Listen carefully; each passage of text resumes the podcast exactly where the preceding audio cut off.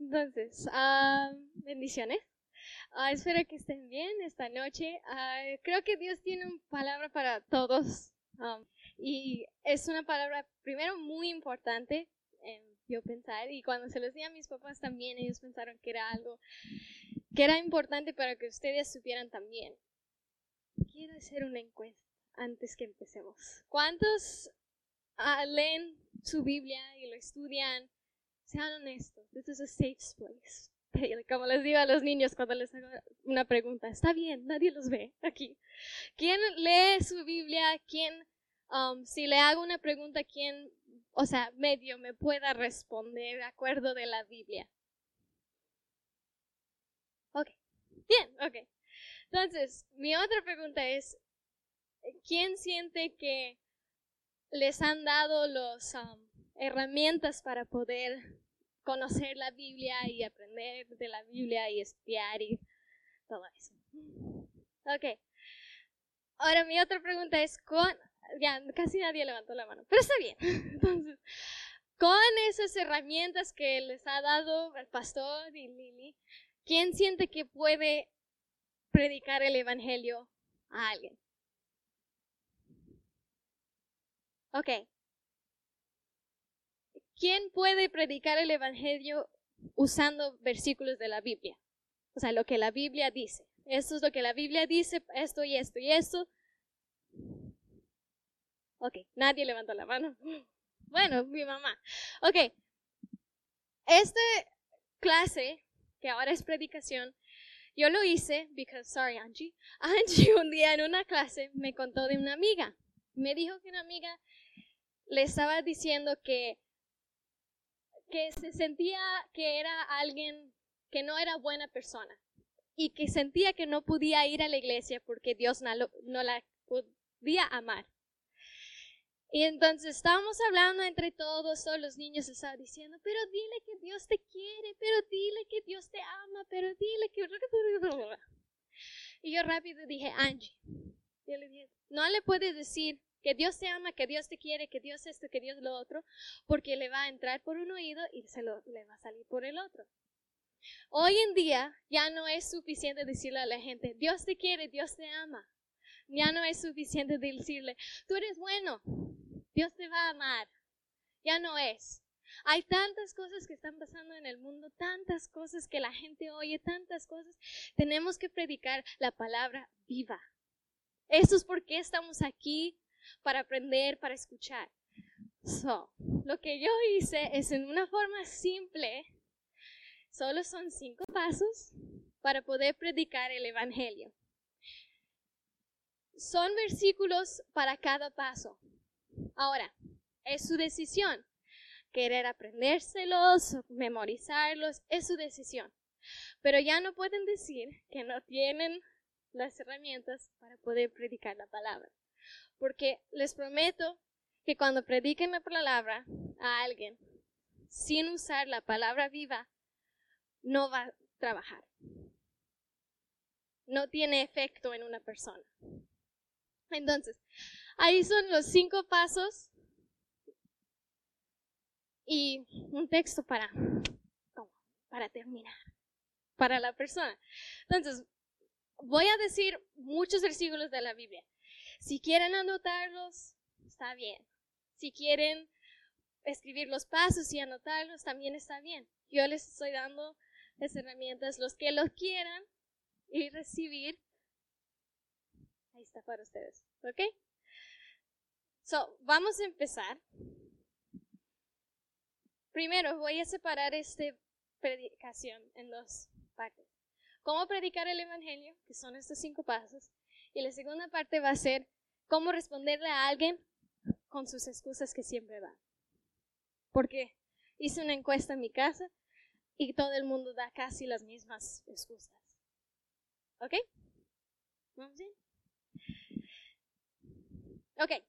El primer paso, esos son los versículos, están largos, esos, no se los tienen que aprender, pero apréndense o sepan dónde está en la Biblia. So, el primer paso es, hay un lugar en el cielo para nosotros. Esa es la primera cosa que le tienes que decir a alguien cuando le estás predicando del Evangelio. Va, sorry, Cadiel, te voy a usar mucho. Friend, family, brother. Quiero que sepas que hay un lugar en el cielo que Dios preparó para ti. Tienes que hacerlo en una forma atractiva para alguien. Cuando ves un comercial en la tele y ves que la gente está hablando y está diciendo y de repente sale como un perrito y una familia y es como un de carro y la familia toda feliz y tú, oh, quiero ese carro. Así hay que hacerle a la persona. Porque las personas se fijan mucho en lo físico y eso les atrae la atención. Es como cuando vas a pescar, tienes que ponerle um, al pescado comida y después oh, ya lo agarras. Ya después de ahí ya puedes empezar. Entonces con esto empiezas. Dios hizo un lugar el cielo para ti, para nosotros. Entonces ya se van a sentir incluidos. Entonces dice en Apocalipsis 21, 18 a 26.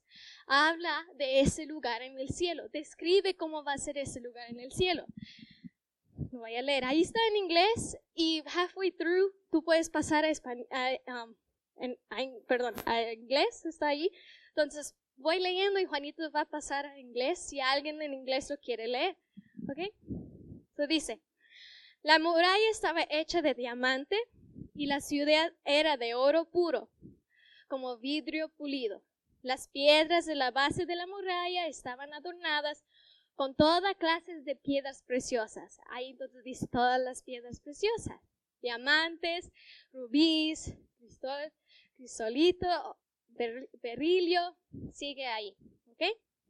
Las doce puertas eran doce perlas. Cada puerta estaba hecha de solo una piedra, o sea, una piedra grande. La calle principal de la ciudad era de oro puro, como vidrio transparente. No vi ningún santuario en la ciudad porque el Señor, el Dios Todopoderoso, es su santuario. Y también el Cordero. La ciudad no necesitaba ni sol ni luna que la alumbre, porque la alumbra el resplandor de Dios. Y su lámpara es el Cordero. Las naciones caminarán en la luz de la ciudad, y los reyes del muro le entregarán sus riquezas. Sus puertas no se cerrarán de día, y en, ella no habrá noche. Le entregarán las riquezas y el esplendor de las naciones. Entonces, primero, cuando yo leí eso, cuando estaba, porque siento que también, o sea, esta predicación es para que ustedes sepan cómo predicar el Evangelio, pero también es si alguien todavía no entiende o realmente no sabe por qué está en esto o por qué decidió um, ser siervo de Dios o decidió ser hijo de Dios. O sea, esta es una buena predicación para que tú te evalúes y tú entiendas bien por qué tomaste la decisión de ser hijo de Dios. Que cuando yo hice esto, yo, como todo eso es para mí. pero sí, todo eso es para nosotros. Después, el segundo versículo son dos, pero el segundo es Apocalipsis 22, 1 a 5. El ángel me mostró un río limpio de agua de vida. Era claro como el cristal y salía del trono de Dios y del Cordero. En medio de la calle principal de la ciudad y a cada lado del río crecía el árbol de la vida que da fruto cada mes, es decir, doce veces al año. Y las hojas del árbol sirven para sanar a las naciones. Ya no habrá ahí nada puesto bajo maldición. El trono de Dios y del Cordero estará en la ciudad, y sus siervos lo adorarán. Lo verán cara a cara y llevarán su nombre en la frente. Ahí no habrá noche, y los que haya, perdón, los que haya vivan no es, necesitan luz de lámpara ni luz de sol, porque Dios, el Señor, les dará su luz y ellos reinarán por todos los siglos. Amén. ¿Ok? Cuando hablamos de esto, les estamos dando la idea a la persona que Dios es primero grande, es poderoso y Él hace todo en detalle. Él es un Dios de orden y un Dios que se piensa en todos los detalles. So, cuando tú estás dando estos dos, bueno, son versículos, partes de la Biblia, la persona ya está pensando, wow, Dios piensa en todo. O sea, y después se va a ir así como, Dios piensa en mí también. Dios me quiere a mí. ¿Ok? La segunda cosa. Segundo que le vas a decir a la persona es, todo es bueno en ese lugar. Nada malo puede entrar. Todas las cosas malas que nosotros hagamos no nos va a dejar vivir ahí. Ya la persona va a decir, bueno, ya, ni me digas más. Pero es muy importante cuando digas esto, no, me voy a enojar mucho si un día te oigo. No puedes decir nada, todo lo malo que tú hagas, o que tú haces, o que tú haces esto y tú haces lo otro y tú eres así. No, no, no, no. Porque primero, la Biblia dice que nosotros no somos para juzgar. Dios es el que nos juzga. So tú quién eres para decir, tú eres malo y tú, y tú, y tú, y tú. No. Cuando digas esto, di nosotros, nosotros. O sea, y hazle claro que tú y yo. O sea, ¿está bien? O sea, tú y yo, los dos. Porque si, si dices que la persona, la persona se va a sentir atacada. La persona ya no le va a traer todo lo lindo que le dijiste antes, va a decir, no, no quiero eso. ¿Ok?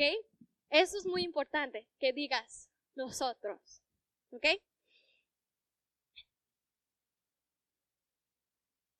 Ya voy a decirlo. ¿El de antes? Oh, este es Apocalipsis 2.14. No, the next box. There we go. Okay.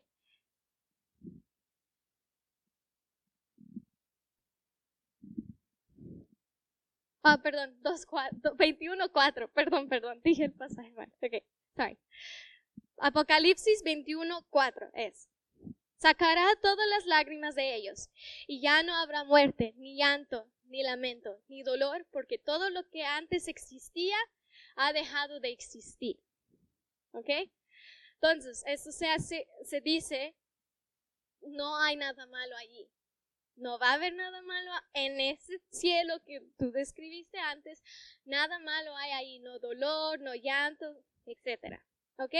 Después en Apocalipsis 21, 27, habla de la impureza de nosotros. Creo que esa no la escribí, pero está bien. Pero lo voy a decir. Pero nunca entrará nada impuro, ni nadie que haga cosas odiosas o engañosas. Solamente entrarán los que tienen su nombre escrito en el libro de la vida del Cordero. ¿Ok? Entonces, el primero fue Apocalipsis 21.4. Ese habla de no hay dolor en ese lugar, no hay nada malo, como dije, no hay nada malo. Y ah, después yo dije que todas las cosas malas que nosotros hagamos no nos dejará entrar. Habla de la impureza de nosotros, las cosas que nosotros hacemos mal. Y dice en ese pasaje que solamente lo bueno va a poder entrar. ¿Ok? Entonces, ahora la persona a lo mejor piensa, o sea, ya no voy a poder ir. Después sigue el tercer paso. ¿Ok? Y esta es la parte donde dice, Dios, tú le vas a decir a la persona, Dios nos ama tanto que dio a su único hijo que dio el sacrificio más grande, dio a su único, único hijo, para que ese hijo pudiera lavar nuestros pecados. Y entonces nosotros podamos vivir con él por la eternidad. ¿Ok? Antes que diga el pasaje de este, a lo mejor van a decir la eternidad. Hay que explicar. Nosotros esto no es eterno. Nosotros sabemos eso. Nosotros no somos eternos. Pero la decisión que nosotros tomamos después de que tú prediques esto o le digas a tu amigo esto, es la decisión que nosotros tomamos para la eternidad. Es la decisión que si vamos para allá con Dios o no vamos. Entonces hay que ser eso claro, que Dios es eterno. Dios es el principio y Dios es el fin. Él no tiene, Él solo estaba. No vayas más así como que Dios, porque ya la persona se va a confundir. No. Dios estaba desde el principio y el fin, porque Dios no tiene principio ni fin. Punto. Ya. ¿Ok? Pero nuestra alma es eterno. Cuando nosotros moramos, nosotros tomamos la decisión de qué hacer con nuestra alma por la eternidad. ¿Ok? Entonces, el número 3 tiene Romanos 5 de 8 a 9. ¿Ok? Este es mi versículo favorito, si alguien quiere saber. ¿Ok? Mas Dios mostró su amor para nosotros, para, sorry, para nosotros, que siendo aún pecadores, Cristo murió por nosotros. Pues mucho más estado ya justificados en su sangre, por él seremos salvos de la ira. ¿Ok? Bien.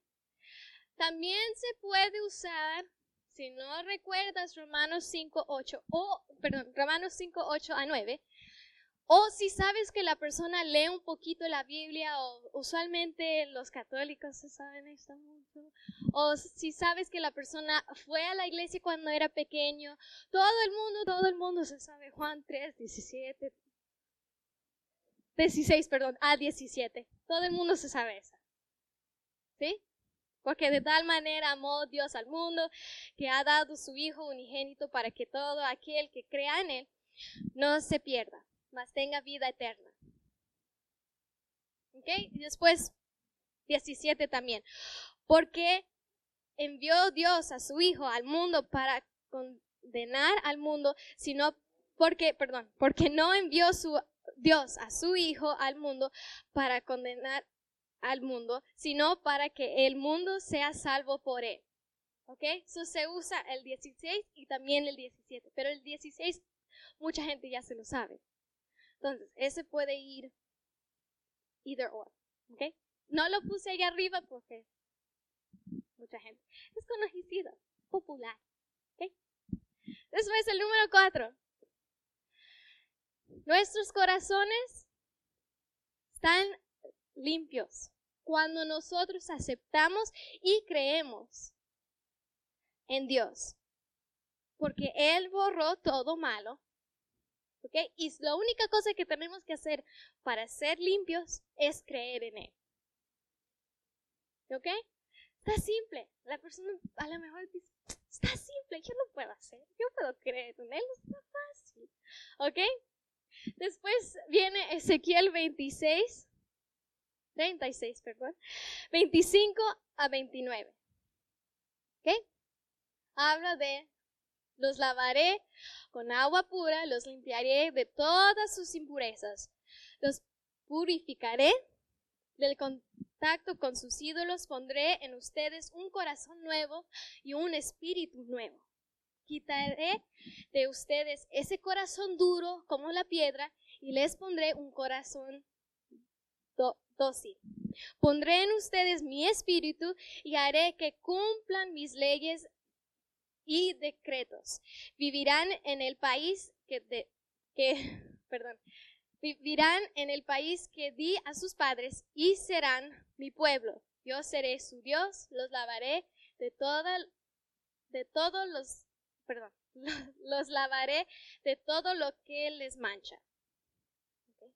Amén. Ezequiel 36, 25 a 29. ¿Ok? Y después, la segunda parte de esto, ¿ok? Ese, ese puede ser suficiente para la persona, ¿ok? Pero si ves que como la persona está diciendo, bueno, no, pero ¿cómo, cómo puedo aceptar a Dios? ¿O cómo puedo decir que yo quiero vivir con Dios? Se puede usar Romanos 10, 9, que dice, si con tu boca reconoces a Jesús como Señor y con tu corazón crees que Dios lo resucitó, alcanzarás la salvación. Fácil. ¿Ok? Romanos 10, 9. Ese fue. ¿Ok? Y eso está diciendo cuando lo aceptamos, vamos a poder alcanzar la salvación, que significa vamos a poder estar con Él por la eternidad. Y ya la última cosa.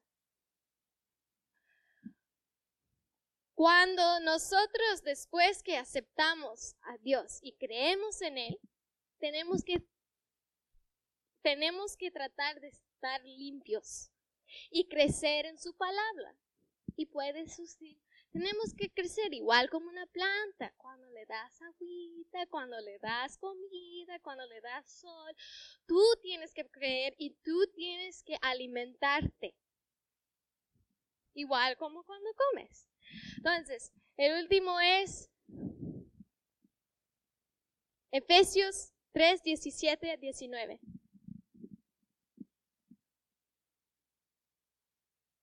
Ya. Ah, Perdón, me salté uno. Ese es el otro texto que puedes usar también, perdón. Sorry, sorry, my fault. Ese es el otro texto que puedes usar para reconocer, para decirle a alguien que tú aceptaste a Dios. Perdón. Ese es el otro texto que puedes usar cuando dices que tú aceptas a Dios y que puedes alcanzar la salvación. Juan 3:18 el que sigue de Juan 3, 16, 17 y 18. ¿Ok? Puedes decir, el que cree en el Hijo Dios no está condenado, pero el que no cree ya ha sido condenado por no creer en el Hijo único de Dios. ¿Ok? Bien. So, el quinto, tenemos que crecer en la palabra. Efesios 3, 17 al 19.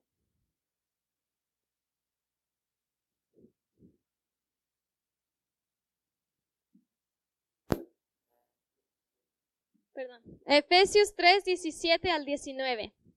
Dice, que Cristo viva en sus corazones por... No, ya me... I'm sorry, I'm sorry, I'm sorry. Me estoy saltando. Sí, es 2 Pedro 3, 18. Yeah, that's my bad. Ok, perdón. 2 Pedro 3, 18. Segunda de Pedro 3, 18. Pero conozcan mejor a nuestro Señor y Salvador Jesucristo y crezcan en su amor. Gloria a Él ahora y para siempre. Amén. ¿Ok? Ya. Perdón, me salte. ¿Ok? Bien. ¿Todos bien? Vamos bien. Nadie confundido, nadie perdido. Ok. Entonces, si quieren y ven la persona que ya está así como que, ok, I'm ready, ya, ponme. ¿Ok? Yo cuando di el primer pasaje estaba hablando con otro, con otro niño y estábamos hablando de qué pasa cuando nosotros morimos. Y entonces yo le dije, bueno, y le describí todo del primer paso, le describí. Estaba, ya, ya, ya, ponme. Sí, estaba tan excited. Espérate, espérate. Yo tienes que, espérate, contrólate. Solo hay, unas, hay unas personas que sí, después de que les das todo eso, Dios, o sea, Dios sí hace efecto ya en ellos. Y Dios, ellos dicen, wow, sí quiero, sí quiero. Si quieres también decirle, que es el último que ya puse. The next one. Um, primera de Pedro 2.2. No. Efesios 3, 17, 19.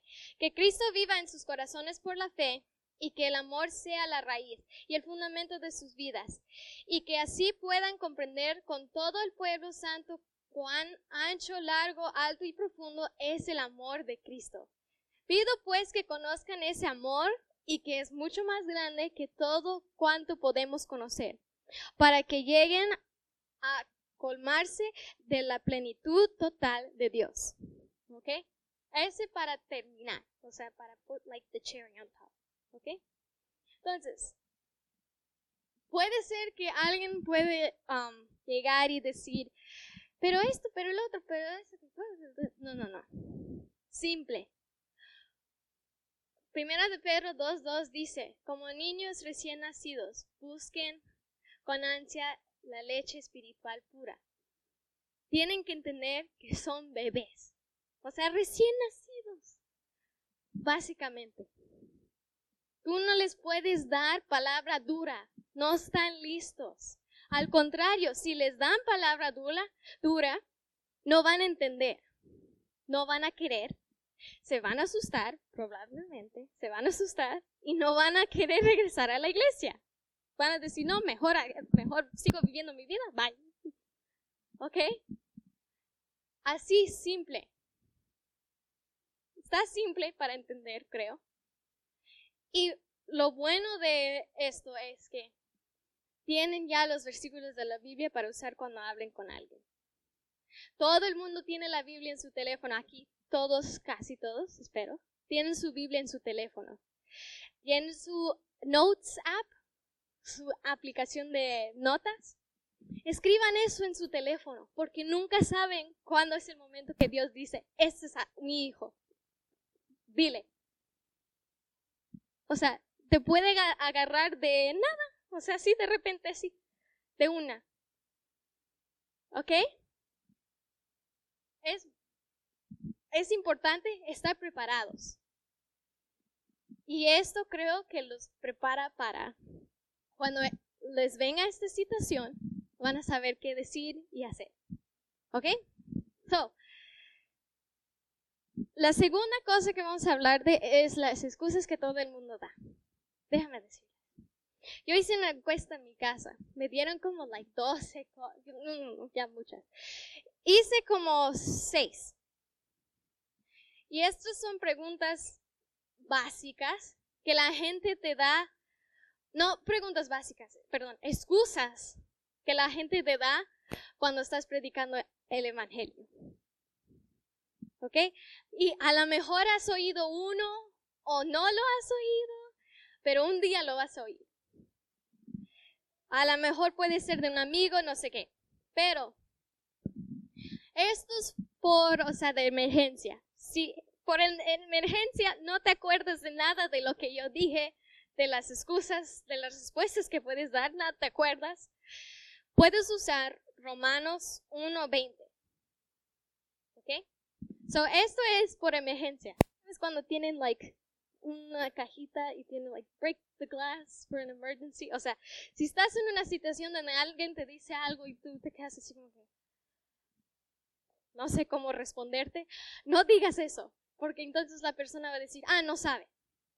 Usa Romanos 1.20 porque las cosas invisibles de Él, su eterno poder y, y, deidad se hacen claramente visibles desde la creación del mundo, siendo entendidos por medio de las cosas hechas, de mundo que no tiene excusa. ¿Ok? Eso solamente simple, simplemente dice que todas las cosas que fueron hechas, Dios las hizo. Nosotros no podemos ir en contra de lo que la palabra que tú ya le diste. Porque ya cuando se va en contra, ya se está metiendo con Dios.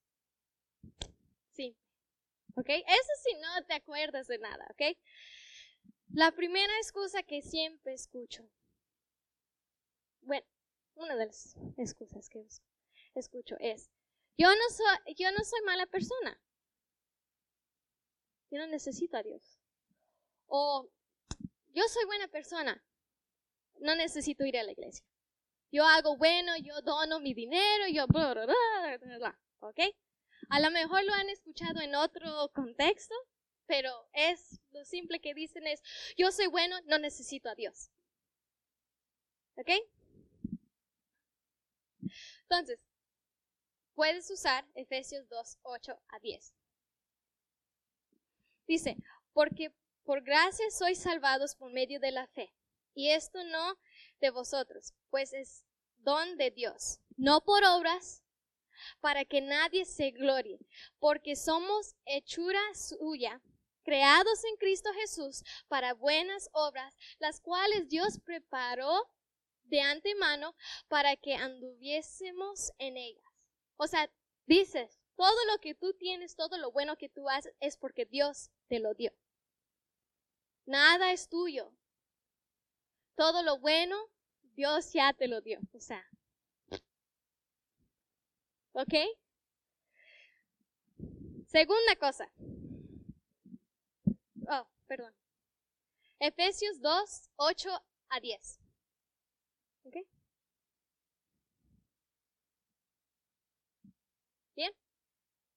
Ok. La segunda es, yo creo en Dios. O sea, yo fui a la iglesia cuando era chiquito, yo me bauticé. ¿no? Yo no tengo que ir a la iglesia. O yo, yo, yo le alabo a Dios en mi casa. O yo, you know, yo conozco a Dios, yo sé de Él. Lo conocí hace un tiempo. ¿Ok? Pero eso es para la persona que dice eso y no vive como hijo de Dios. ¿Ok? Romanos 8:7. Romanos 8:7 dice, por cuanto los diseños de la carne son enemistad contra Dios, porque no se sujetan a la ley de Dios ni tampoco pueden. eso es para decirle a la persona que tienes que seguir lo que Dios dice. Y Dios dice que tienes que creer en Él. Aunque pienses que crees en Él, tienes que creer. ¿Ok? ¿Bien? O cuando dice, like, oh, yo no tengo que hacer esto, yo creo en Dios es suficiente. No. Tienes que hacer lo que Dios dice, toda la ley. No puedes, like, escoger y decir esto sí y esto no. Todo. La tercera. Yo soy muy malo. Dios no me puede amar. Esa es, es like, la, la que siempre a mí me toca. Dios no, no me va a querer, yo soy muy malo.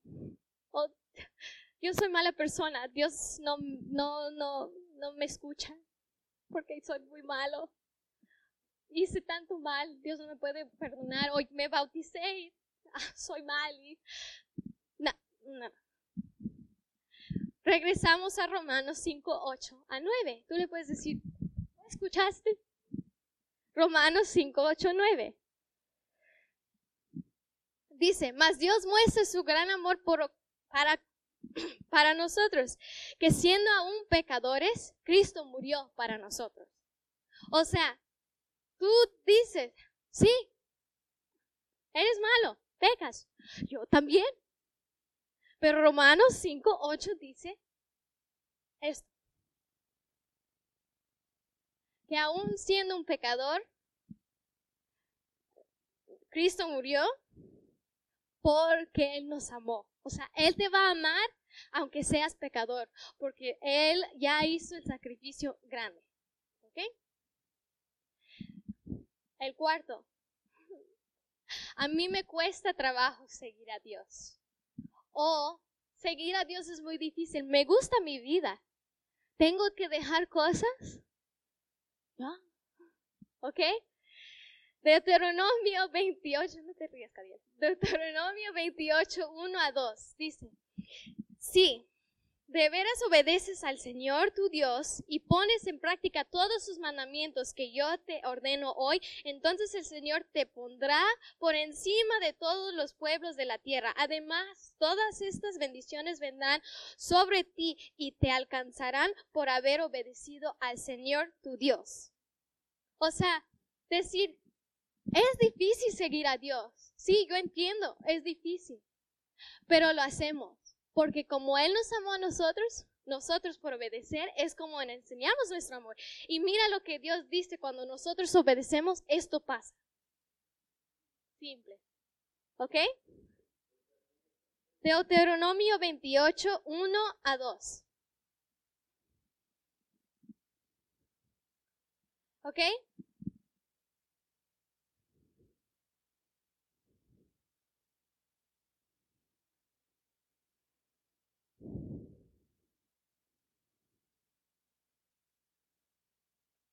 Y el último.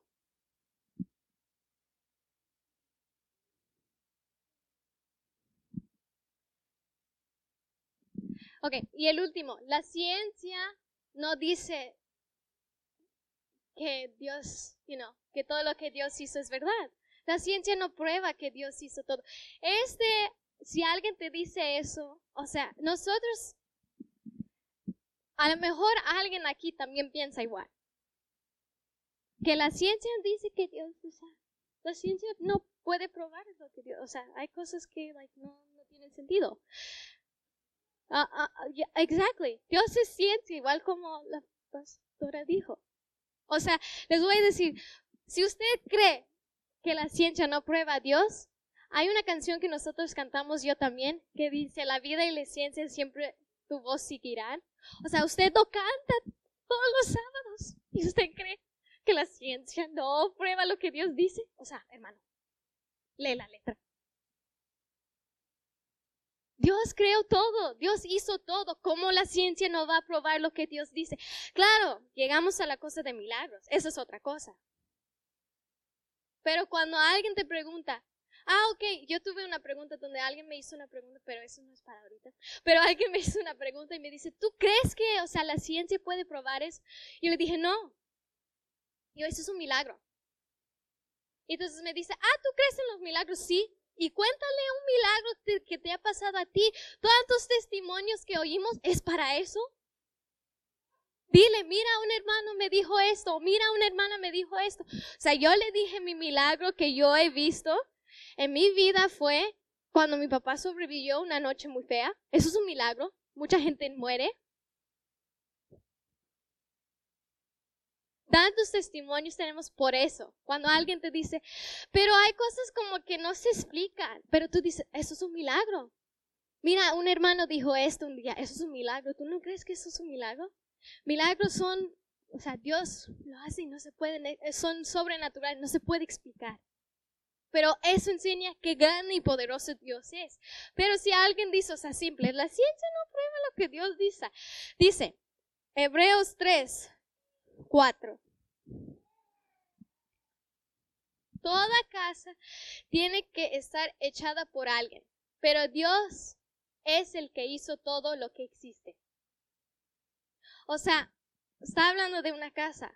Hay alguien que builds, you know, que hace una casa por afuera adentro. Tú tienes que explicar, Dios creó todo de fuera para adentro. So, ¿Tú no crees que todo lo que nosotros tenemos es porque Dios lo hizo? Todo lo tenemos porque Dios lo creó. Entonces, cuando la ciencia no prueba la Biblia, es porque Dios es ciencia. Dios es el que hizo la ciencia. Entonces, ¿cómo no lo va a probar? ¿Ok? Y la última. Y esto no necesita versículo de la Biblia, porque lo puedes buscar en Google y ahí te lo dice. ¿Cómo puedes tener fe en algo que no ves? Busca la definición de fe. Fe es creer en algo que no es visible y que no puedes agarrar. Eso es tener fe. Y ahí, si alguien te pregunta, ¿cómo puedes tener fe en algo que no crees? Háblales de tu vida. Porque Dios ha hecho tantas cosas en cada uno de nosotros que creo que si la persona entiende que Dios es viva en tu vida, Él puede hacer lo mismo en la suya. La gente tiene que ver que tú sigues la ley de Dios. Igual como dije aquí, cuando ellos dejaron su vida mala, cuando ellos dicen, no, me cuesta trabajo dejar la vida que yo vivo, tú lo dejaste para seguir a Dios. ¿Ok? Yo puedo decir, o sea, alguien me puede decir, ah, pero es que tú creciste en la iglesia. So, tú nunca has vivido una vida mala. No. Yo no tomé la decisión de aceptar a Dios como mi Señor cuando yo era bebé. Yo venía a la iglesia porque mis papás me traían, porque no me podía quedar en la casa solita. Pero cuando yo tomé la decisión de tener una relación con Dios, ahí tuve que dejar todo para seguirlo. Y entendí que todo lo malo que yo hacía, lo tenía que dejar para Él. Entonces, cuando alguien dice, ¿cómo puedes tener fe en Dios? Porque Él ha hecho esto, esto, esto, esto en mi vida. Porque la fe en no ver algo, por las obras que Él ha hecho en mi vida, yo lo puedo ver. ¿Ok? Preguntas. Comentarios. ¿Quieren que alguien que diga algo otra vez o que repita un versículo otra vez? you email it? Sure, I can email it to you. Okay? Yeah. Okay? Bueno, espero que aprendieron algo nuevo. Espero que ahora con estas herramientas puedan ir a predicar el Evangelio. Eso es porque estamos aquí, hermanos. Eso es nuestro trabajo. Predicar el Evangelio, tener más gente para Dios, ¿ok? Eso es nuestro trabajo. Ahora sabemos cómo, ¿ok? Angie creo que está dormida, pero gracias Angie por hacerme eso, porque si no yo nunca hubiera hecho esto. ¿Ok? Pero estas son herramientas para ustedes. Espero que lo usen. Y si no lo usan, está bien. No me vayan, no me digan, porque me va a doler. Pero espero que lo usen y que les hizo efecto en ustedes. A mí sí, o sea, cuando yo hice esto, yo pensé en mi relación con Dios y yo dije, oh, esto, tengo que pensar en esto, o tengo que hacer esto. Y realmente tuve un entender más profundo de por qué yo acepté a Jesús. ¿Ok? Muchas gracias. Bendiciones.